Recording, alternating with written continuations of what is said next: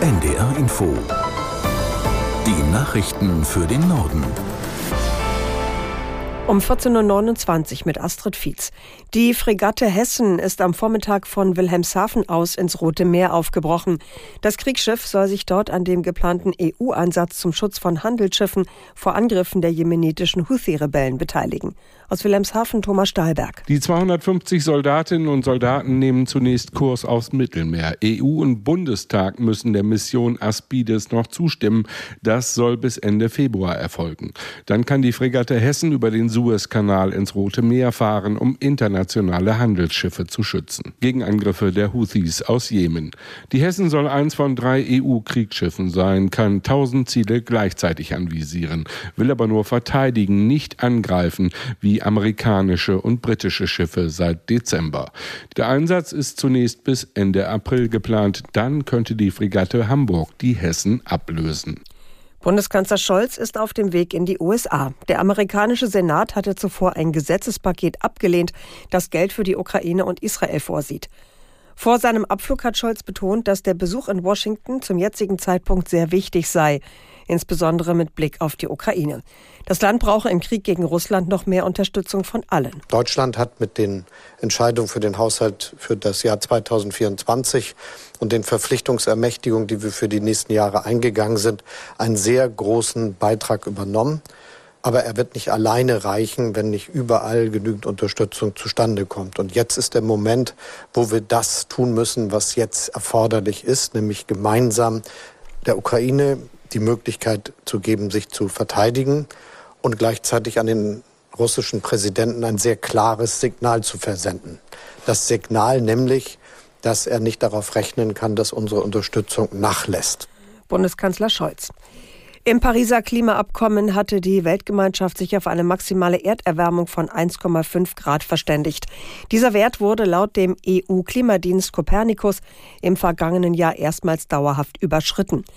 Peter Hoffmann vom Potsdam Institut für Klimafolgenforschung erklärte auf NDR Info, die Erderwärmung könne auch auf Deutschland gravierende Auswirkungen haben. Das hat zum einen zur Folge, dass bestimmte Hochdruckwetterlagen länger als gewohnt verweilen können und diese Wetterlagen sind typischerweise im Sommer mit Hitze und Trockenheit verbunden. Auf der anderen Seite können Regentiefs langsamer als gewohnt von West nach Ost sich verlachen und können somit an Ort und Stelle viel mehr Regen abregnen und können dann zu Überschwemmungen führen. Ungewöhnlich war zum Beispiel 2022, dass wir in Hamburg erstmals 40 Grad bekommen haben. Und das heißt letztendlich, dass extreme Hitze oder Extremwetter potenziell überall in Deutschland äh, möglich sein kann. Bei israelischen Luftangriffen in Rafah im Süden des Gazastreifens sind nach Krankenhausangaben mehr als zehn Menschen ums Leben gekommen. Unter den Toten seien auch Frauen und Kinder. Der israelische Ministerpräsident Netanyahu hatte gestern angekündigt, die Militäroffensive nach Rafah auszuweiten. Forderungen der Terrororganisation Hamas für eine Waffenruhe wies er zurück. UN-Generalsekretär Guterres warnte Israel vor einer Militäroffensive im Süden des Küstengebiets. In Rafah an der Grenze zu Ägypten hat seit Beginn des Kriegs Anfang Oktober mehr als die Hälfte der Bevölkerung des Gazastreifens Zuflucht gesucht. Im Mittelmeer hatte es vor der tunesischen Küste erneut ein Schiffsunglück mit Flüchtlingen gegeben. Die Behörden sprechen derzeit von 13 Toten. Weitere Menschen werden vermisst. Nach ihnen wird noch gesucht. Aus Rabat Jean-Marie Magro. Die Opfer waren alle männlich und sudanesische Staatsbürger. Sie besaßen Asylbewerberausweise, die vom Hohen Flüchtlingskommissariat in Tunesien ausgestellt worden waren. Die Geflüchteten hätten sich auf ein Metallboot in schlechtem Zustand begeben, das aus zusammengeschweißten Schrottteilen bestand so erste Untersuchungsergebnisse.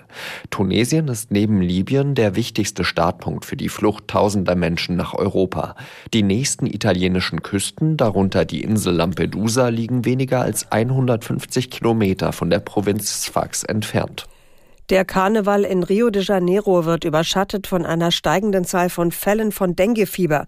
Die Regierung der brasilianischen Millionenstadt hat den Notstand ausgerufen. Aus Rio de Janeiro, Anne Herberg. Mehr als 300 Menschen mussten bereits im Krankenhaus behandelt werden.